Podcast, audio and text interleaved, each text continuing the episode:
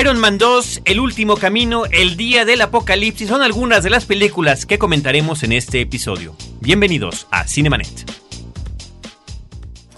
El cine se ve, pero también se escucha. Se vive, se percibe, se comparte.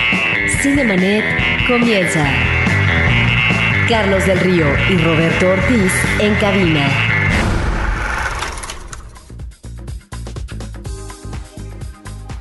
www.frecuenciacero.com.mx es nuestro portal principal.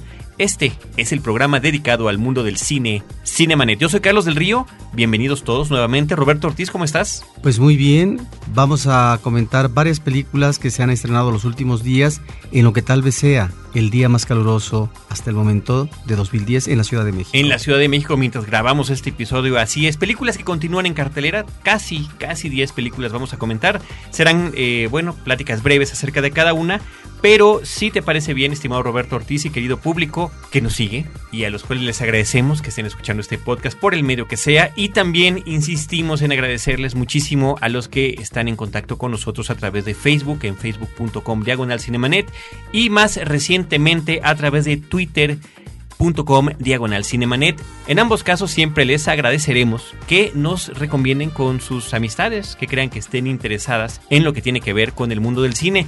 Y reiteramos también lo que habíamos comentado en alguna ocasión, si tienen cuenta en iTunes, pues sería muy grato para nosotros que nos dejaran algún comentario también por allí en ese medio, positivo o negativo. Ahora sí, Roberto, vámonos. Me parece que uno de los mejores estrenos que hemos tenido, no solo en la semana reciente, sino en las últimas, es la película que aquí en nuestro país le han llamado El Último Camino, The Road, una película que está basada en una novela ganadora del premio Pulitzer de Cormac McCarthy. Ahorita hablaremos sobre lo que se ha comentado de si la película está o no apegada de todo al libro, pero la cinta como tal, The Road, originalmente La Carretera, se llama El Último Camino, dirigida por John Hillcoat y con un estupendo Vigo Mortensen en el papel principal, acompañado, muy bien acompañado de un joven actor que se llama Cody Smith McPhee, pues me parece que es poderosa en su temática y en la forma en que está narrada. Sí, estamos ante una realidad apocalíptica. Ha habido tal vez una especie de eclosión nuclear. A ciencia cierta no se determina eh, cuál es el suceso que ha puesto al mundo de cabeza, que ha puesto a la humanidad en eh, un afán de sobrevivencia, pero de la manera más primitiva, donde se crean hordas eh, de jóvenes, de hombres, que están, sí, efectivamente, eh, tratando de buscar el alimento necesario para que puedan sobrevivir, pero depredando, depredando y matando gente porque se ha vuelto un mundo en donde no es posible el equilibrio y la armonía en las relaciones sociales.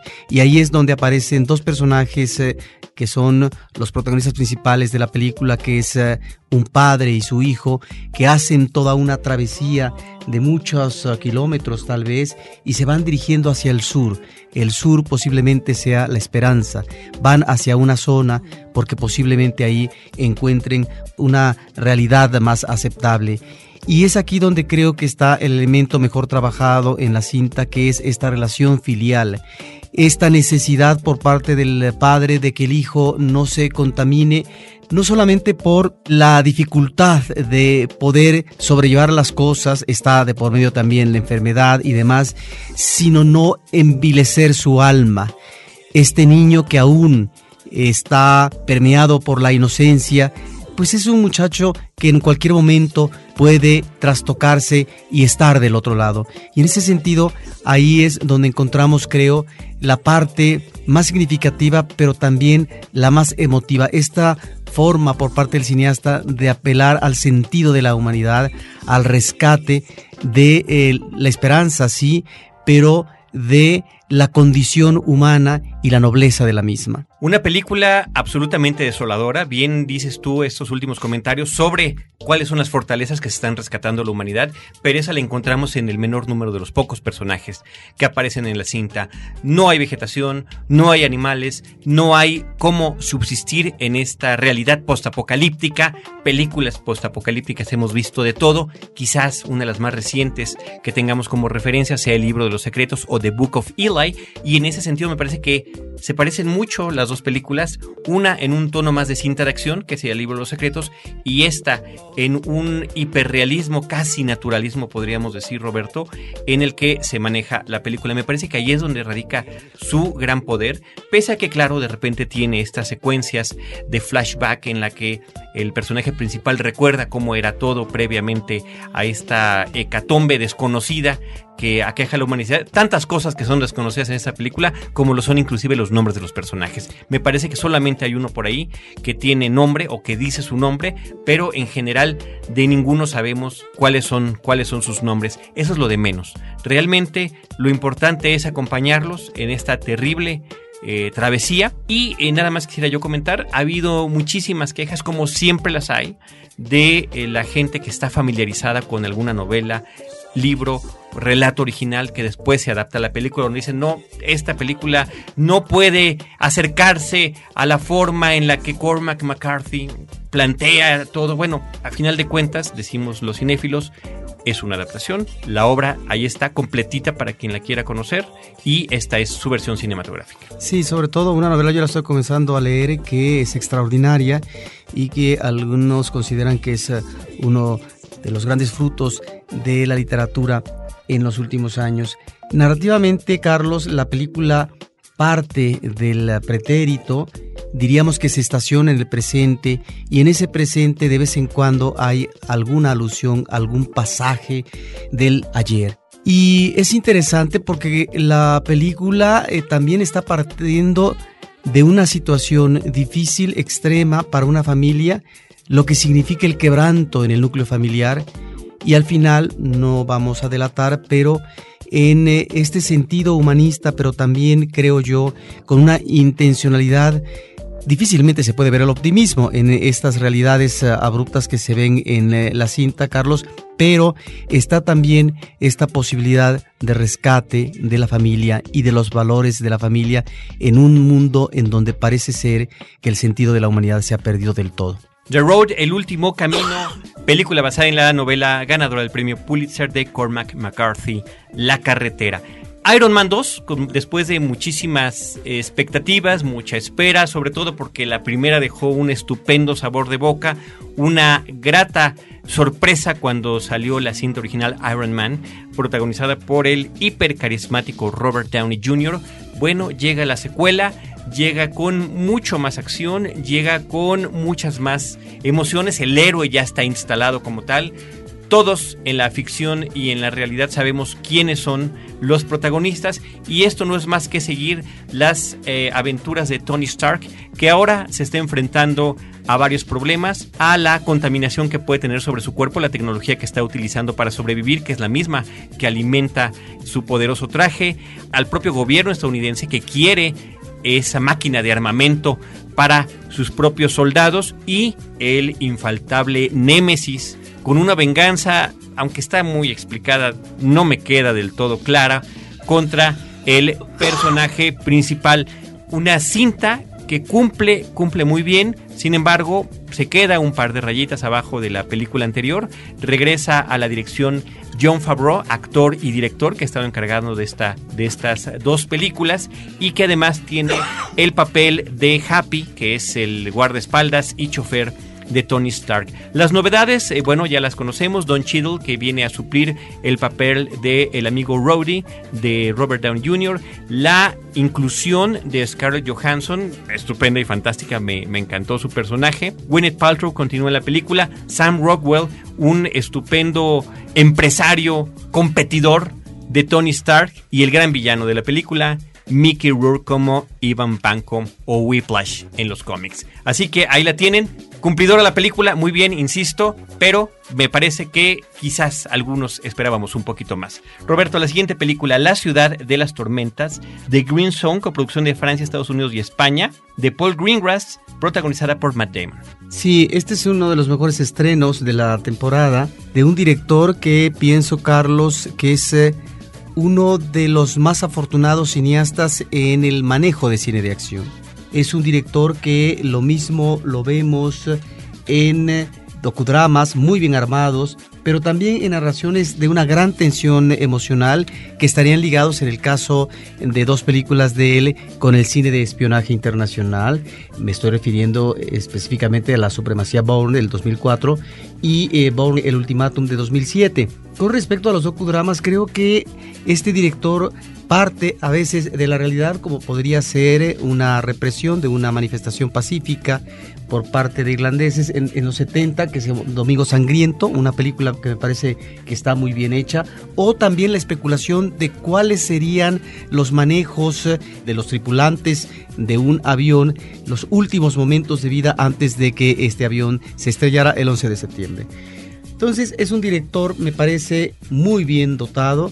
En esta ocasión nos remite a Green, que es ah, la zona que así fue determinada, que así fue calificada por parte del el ejército estadounidense cuando llega a invadir Irak y que eran pues estos prados, o mejor dicho, jardines y palacios de Saddam Hussein, donde se instalaron los eh, miembros del ejército, pero también parte de la población civil, mientras aplacaban eh, pues la rebeldía en Irak.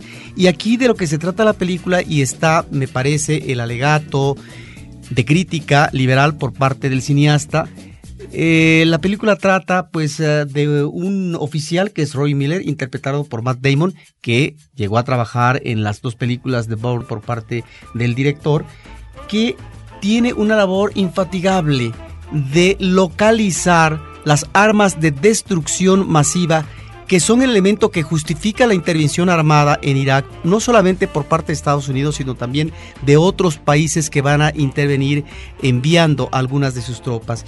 Y resulta que nunca encuentran tales eh, armas letales.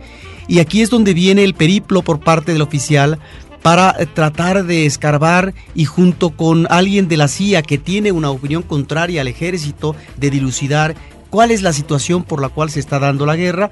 Bueno, pues resulta que ahí es donde encontramos algunas de las mejores escenas, sobre todo esa fantástica eh, parte inicial donde van por uh, grupos a un edificio donde supuestamente están estas armas de destrucción masiva y también la parte final que es una persecución impresionante hacia uno de los puntales eh, del ejército que en este caso respaldaban a Saddam Hussein, uno general.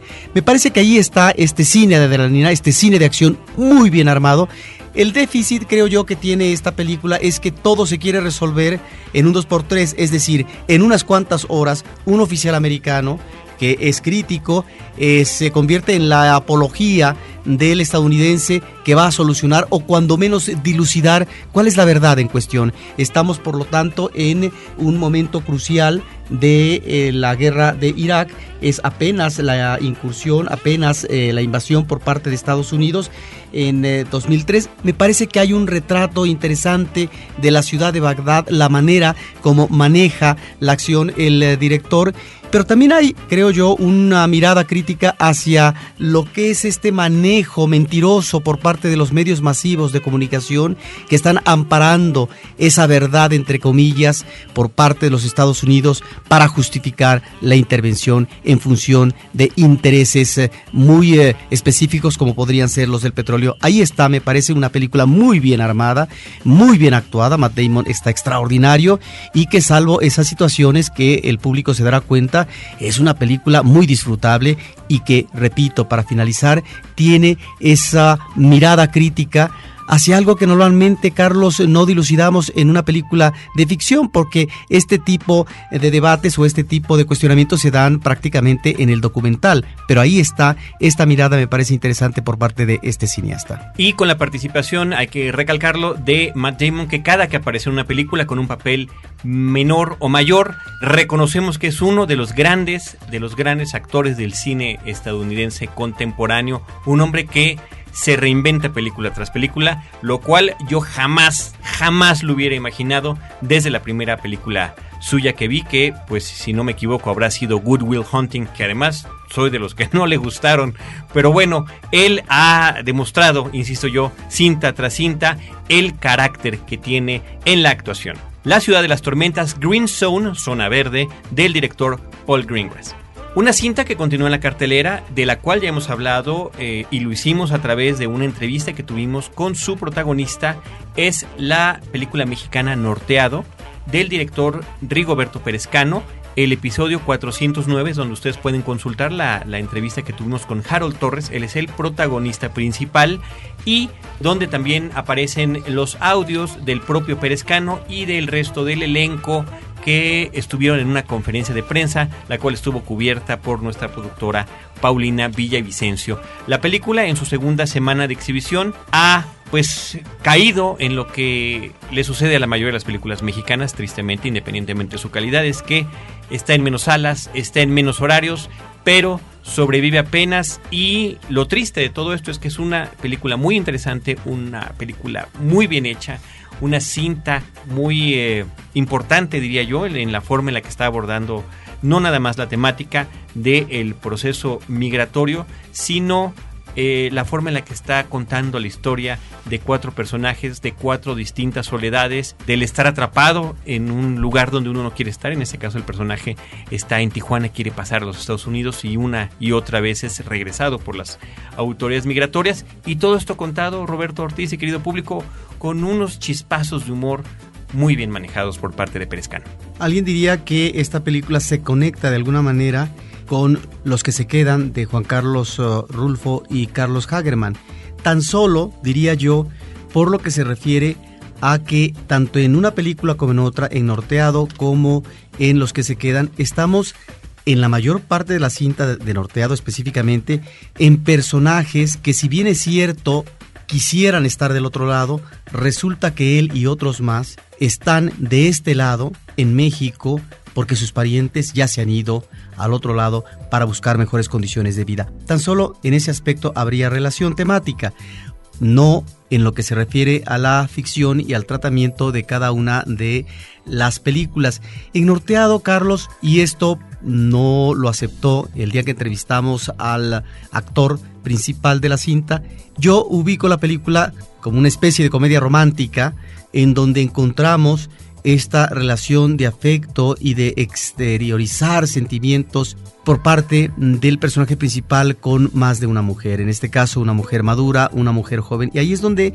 eh, la cinta eh, logra contagiarse con cierto humor, un humor que no es ramplón, un humor que surge repentinamente, que no es eh, propiamente el sacar la carcajada del público, pero sí situaciones que pueden ser refrescantes, vitales y en algún momento chistosas para el público. La película es cierto, nos remite al contexto de los migrantes, pero en este caso es un chico que fracasa cada vez que intenta, pues lo regresa a la migra, lo encuentran. El caso es que él se queda aquí, está en una tienda de abarrotes y entra en una relación afectiva, una relación sexual. ¿Qué tipo de relación es esta? Es lo que habría que preguntar al público. Es la relación de necesidad por parte de almas solitarias, almas que han dejado a que su hombre esté del otro lado o en el caso del chico a que su mujer esté en el sureste mexicano, tal parece, en si Oaxaca. no me equivoco, en Oaxaca, de tal manera que la película es una reunión de soledades y ahí es donde me parece que la mirada por parte del guionista como del director es afortunada. Estamos ante una de las películas más interesantes, creo yo, de esta temática y es, recordamos en una ocasión, la película perdedora en la premiación de los Arieles, pero bien vale la pena verla. Es una película que ha sobrevivido en su segunda semana y yo espero que el público la vea porque realmente es eh, del cine digno mexicano que hemos visto recientemente, Carlos. Perdedor en los Arieles diría uno por el número de nominaciones que había tenido. Al final, eh, varias nominaciones. Al final nada más se quedó con un premio que fue el de mejor edición. Pero por otro lado, Roberto, se trata de una película que festival donde se exhiba literalmente a lo ancho y largo del globo terráqueo, se lleva premios, se lleva reconocimientos para su director, para sus actores, para su guion. De verdad, querido público, casi cada semana nos llega un boletín de prensa donde nos avisan que Norteado ganó en tal o cual lugar. La lista es larga, la pueden ustedes encontrar en internet, inclusive en la entrevista con Harold Torres en el episodio 409 hablamos de alguno de esos reconocimientos y pues de alguna manera es lamentable que debido a las condiciones de exhibición en nuestro país, lo decimos a cada rato, pero pues es cierto y hay que, hay que repetirlo, pues son cintas que no alcanzan a ser vistas por el público que debería disfrutarla y apreciarla. De ahí que sea importante que el público trate de ubicar a través eh, de los periódicos, eh, de la prensa, en eh, la televisión o en el Internet, cuáles son los circuitos alternativos donde seguramente esta película saldrá a exhibición de nueva cuenta y que será el momento cuando en el Distrito Federal el público pueda verla.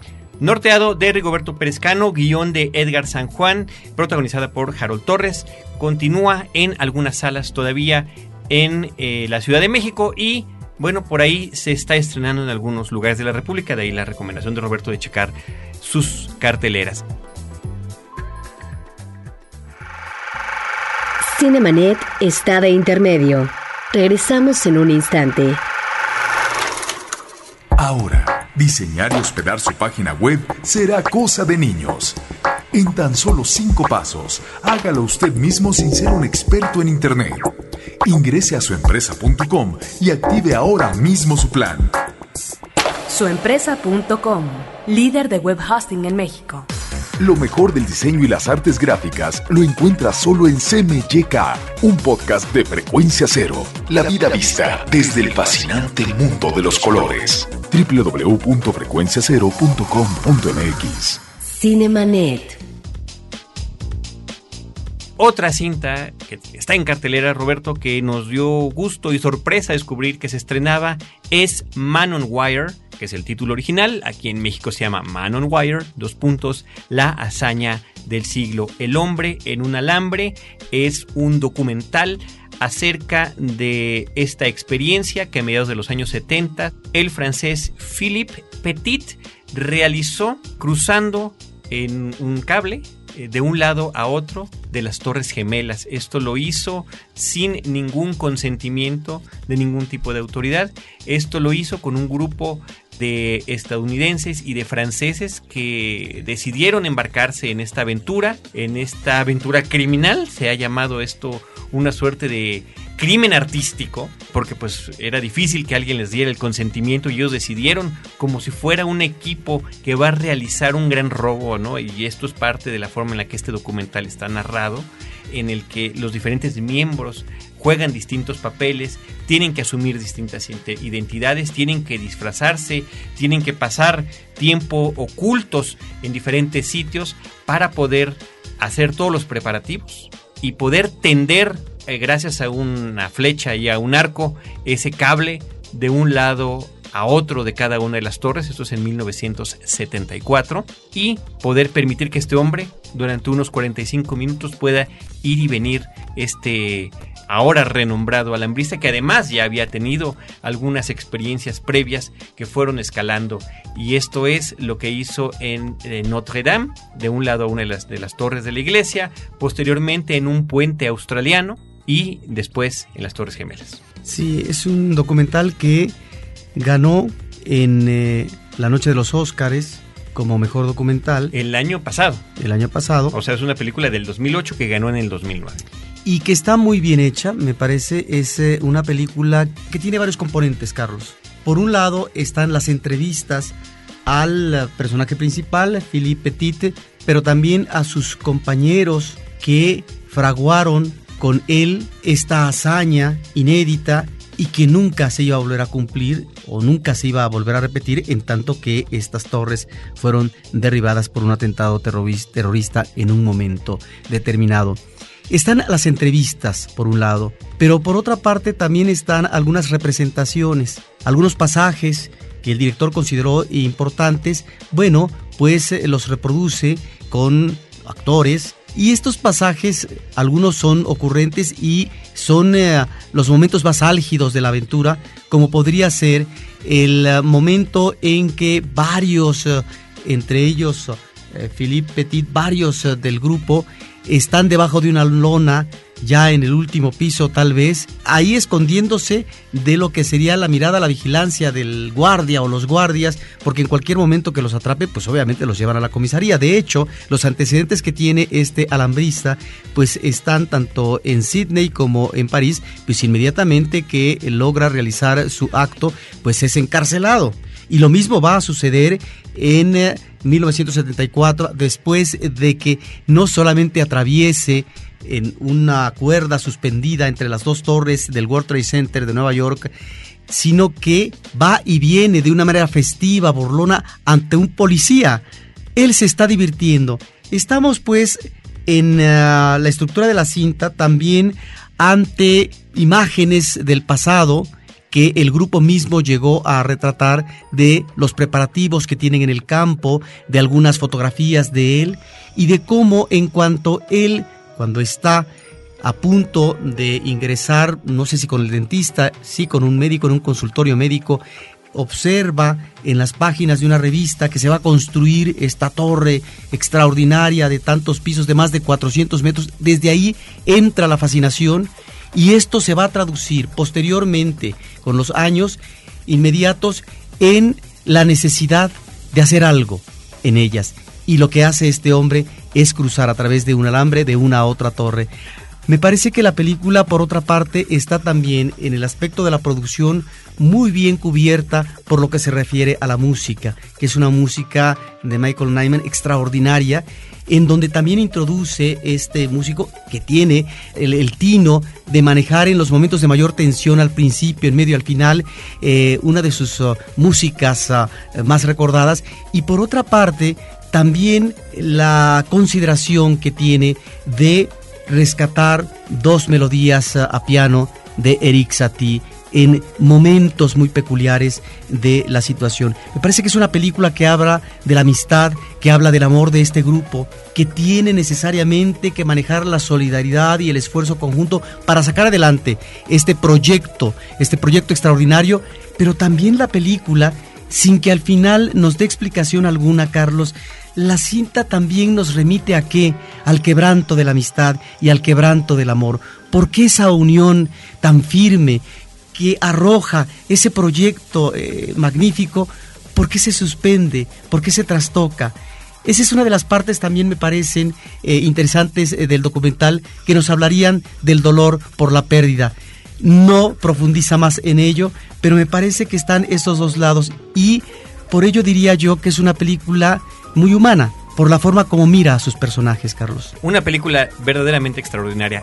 Y no porque los documentales tengan que ser aburridos ni mucho menos, pero es una película muy entretenida, muy bien narrada, como bien eh, apuntas Roberto, haciendo uso de todos esos elementos.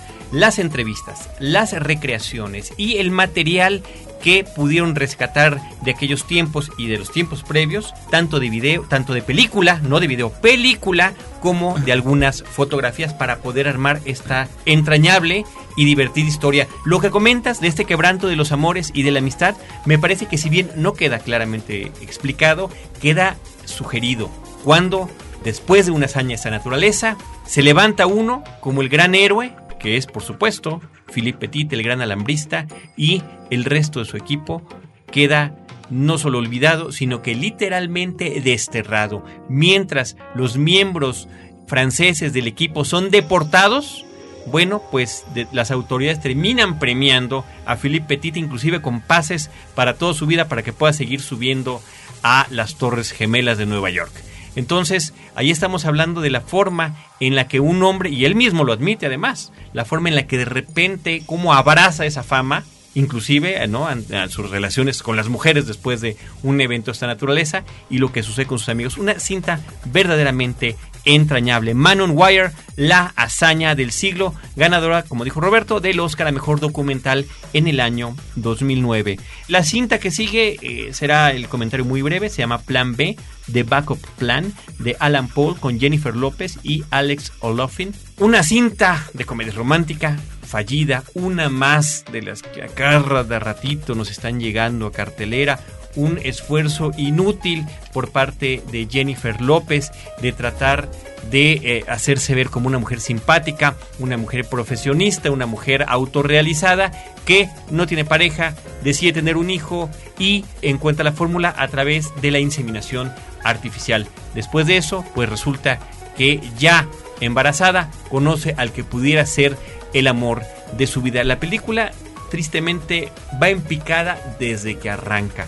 Con esto quiero decir que la parte quizás más interesante sea una secuencia de créditos original, bien armada, con unas animaciones y unas gráficas interesantes en las que el personaje femenino a la hora de estar recorriendo la ciudad de Nueva York, en todos lados ve las señales de la maternidad. Si pasa frente a un espejo, en el reflejo está embarazada, aunque en realidad no lo está. Si pasa frente a anuncios, estos se convierten en anuncios de bebés y demás. Una secuencia muy simpática y quizás sea lo único que vale la pena de la película. De ahí todo es cuesta abajo. Plan B de backup plan. Si tienen un plan B, por favor, utilícenlo. Pues mira, el plan B tal vez sería ver la película Hace mucho que te quiero. Esta es una película francesa de Philippe Claudel con esta actriz madura francesa extraordinaria muy sensible, hermosa, Christine Scott Thomas, Carlos. Ya la comentamos en su momento porque integró el tour de cine francés del año pasado. Esta es una película que tiene que ver con una mujer que sale de la cárcel después eh, de haber pagado una condena de varios años eh, por una situación terrible.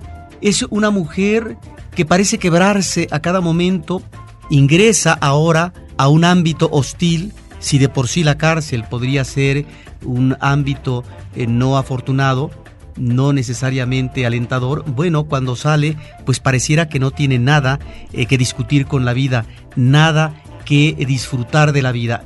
La película trata entonces, Carlos, del quebranto personal por la pérdida que esta mujer tuvo en algún momento de su existencia y que está eh, remitido a sus años de cárcel, a una pena que ha cumplido. Es una película que eh, me parece está bien llevada en un tono delicado, Carlos, en donde observamos cómo la cámara, que juega un papel importante, sobre todo en la parte inicial, vemos en planos cerrados el rostro de, de Juliette, que es el personaje de Scott Thomas. Entonces la encontramos como una mujer aprisionada y conforme se va desarrollando la trama, estos planos van siendo más abiertos, flexibles, de tal manera que en ese presente que ella tiene que enfrentar eh, pasa de lo que es la gravedad tal vez a una situación de mayor paliativo en su existencia. La película también tiene que ver en el reencuentro, en la posibilidad de rescatar una relación, en este caso filial, eh, me refiero eh, con una hermana,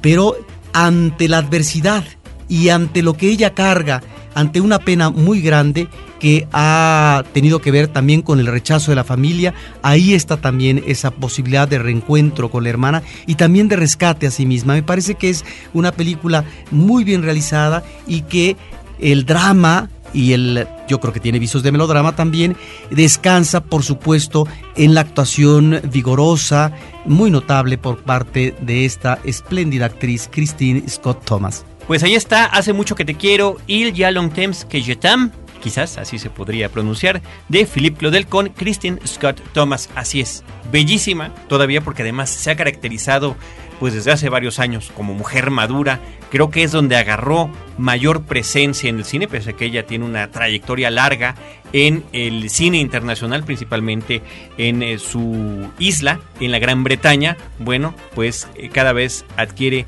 mayor notoriedad. Kristen Scott Thomas en una película del 2008 que hasta ahora ha llegado a nuestras pantallas. Finalmente, Roberto Ortiz Escobar, querido público, la última cinta que platicaremos es Furia de Titanes, Clash of the Titans, la versión del 2010, coproducción de Gran Bretaña y de los Estados Unidos, una película que está basada directamente en la cinta homónima de 1981, una película, eh, la original que se caracterizaba por sus visos épicos, pero sobre todo por los efectos especiales de Ray Harryhausen. Quizás me parece que en su última gran producción, este hombre que por tantísimos años se dedicaba a la animación cuadro por cuadro de criaturas fantásticas, esta es una película que muy libremente adapta la mitología griega, los dioses del Olimpo y cómo inciden sobre los seres humanos cuando estos retan a sus propios dioses. Bueno, yo diría que si consideramos esta película anterior, Carlos, el actual habría que evitarla como plaga. Realmente es una película muy desafortunada. Es lo que podríamos decir un gran churro es eh, posiblemente una de las películas que ocuparán un lugar importante entre las 10 eh, peores películas en el 2010. Es una película que por otra parte tiene grandes problemas, no solamente el manejo de los efectos especiales, que no son realmente tan atractivos, Carlos, y por otra parte la actuación. La actuación me parece que está no bien ajustada, realmente es de pena ajena. Habría que recordar en la anterior película cómo encontramos uh, la presencia no solamente de actores jóvenes, en su momento, por cierto, eh, más guapín, el actor Harry Hamlin, que la hacía, la hacía de Perseo, pero también encontrábamos a una actriz madura como Úrsula Andrés, que madura, madura, e inmediatamente cuando termina la película, pues se casa con el Perseo en la vida real. Y había actores veteranos extraordinarios, Carlos. Estaba un Laurence Olivier, estaba una Maya Smith, estaba Clary Blom, etcétera. Bueno, la película actual. Burgess Meredith, no te olvides de Burgess Meredith, que era además el mentor claro, de La película actual no solamente es una película en donde los niños difícilmente podrían tener una aproximación correcta hacia la mitología griega, que está totalmente trastocada. Eso, eso estaba trastocado desde la película. Sí, pero no tanto. En el caso de esta película, y aquí es donde está la libertad por parte de estas historias, en el cine, de manejar de una u otra manera las cosas. Es una película que tiene problemas de continuidad. ¿Cómo es posible que de repente aparezcan una especie de alacranes, eh, desaparezcan y nuevamente vuelvan a aparecer al final? Es ridículo. Y sobre todo, me parece que el manejo de los monstruos, de estos uh, personajes uh, ominosos, eh, son uh, un tanto forzados, grotescos. Ahí es donde creo que está la gran falla de la película. Me parece que es una película que en vez de entretener, Carlos, a lo mejor logras forzar alguna sonrisa o alguna risa, pero por el humor involuntario, no por otra cosa. Coincido contigo en que es una película fallida, no sería tan, tan drástico como lo has sido tú, pero es cierto, la película es desafortunada, parte de esto quizás tenga que ver con el actor protagónico, Sam Worthington, que parecería que podría ser el hombre de acción contemporáneo porque pues estuvo en Avatar, estuvo en la última película de Terminator, está ahora en Furia de Titanes. Y es un masacote. no termina de convencer. Definitivamente no termina de convencer. Por otra parte, me tocó verla, elegí verla en tercera dimensión. Y pues claro, después de ver Avatar, uno ve esta tercera dimensión y lo que uno quiere es que la película acabe, porque verdaderamente no está uno disfrutando los efectos, ni los de la tercera dimensión, y menos los efectos digitales. Yo volví a ver, por supuesto, como nostálgico que soy, la versión original del 81, que vaya, está en mi corazoncito como un elemento nostálgico, pero tampoco es una gran película. No, pero tiene su encanto, Carlos. Tiene su encanto. Tiene su encanto quizás en su ingenuidad, que era una ingenuidad que se manejaba continuamente en las películas en las que eh, participaba Ray Harryhausen con sus efectos especiales y con su producción, donde lo de menos eran los personajes reales, sino los efectos encantadores de la animación de figuras cuadro por cuadro. Aquí pues estamos ante la gran tecnología digital donde puede ser creada cualquier tipo de criatura y me parece que es absolutamente desaprovechada en una cinta en donde no hay ninguna sorpresa en absoluta, si bien porque ya conoces la historia original y si no porque los trailers, los avances y las fotografías de los pósters de la cinta te anticipan todo lo que en ella va a suceder. Bueno, mira, hay también descuido en el vestuario y en el maquillaje. Por ejemplo, ¿por qué aparece el personaje de Perseo pelón? Él tendría que manejar cabello largo como la primera versión, Carlos, si tratamos de ubicar eh, esta mitología en la Grecia predemocrática, por ejemplo. O por qué esta especie de protectora de Perseo tiene otro atuendo cuando muere. No me lo explico. Ahí es donde la película realmente se vuelve incongruente y absurda. Bueno, pero ahí está, seguramente a algunos va a divertir. Ahora, el problema, Carlos, de la tercera dimensión, no sé si de este país o de nuestros cines, es que cuando te pones los lentes, oscurece de tal manera la imagen que en realidad una escena a pleno sol pues está oscurecida, pareciera que como si fuera ya eh, la tarde noche. Y en ese sentido hay un elemento ahí que no se disfruta, que es la luminosidad de la fotografía. Hay un problema ahí real que eh, por eso mismo a veces es preferible ver la película eh, sin los lentes y no en tercera dimensión. Por supuesto, una película como Avatar obligatoriamente uno tiene que usar los lentes para disfrutar de los efectos especiales. En este caso, los efectos no son tales. Furia de Titanes de Louis Leterrier con Sam Worthington, Liam Neeson y Ralph Fiennes, creo que todos, todos completamente desperdiciados. Pues bien, con eso llegamos al final de este episodio. No sin antes recordarles, por favor, que continúen al pendiente de nosotros a través de los foros que tenemos en facebook.com diagonal cinemanet, en twitter.com diagonal cinemanet y en nuestro próximo episodio a través de cinemanet.com.mx, donde nosotros los estaremos esperando con cine, cine y más cine.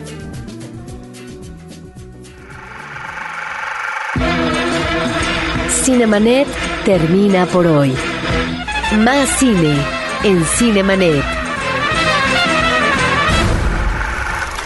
Frecuencia Cero, Digital Media Network, www.frecuenciacero.com.mx. Pioneros del podcast en México.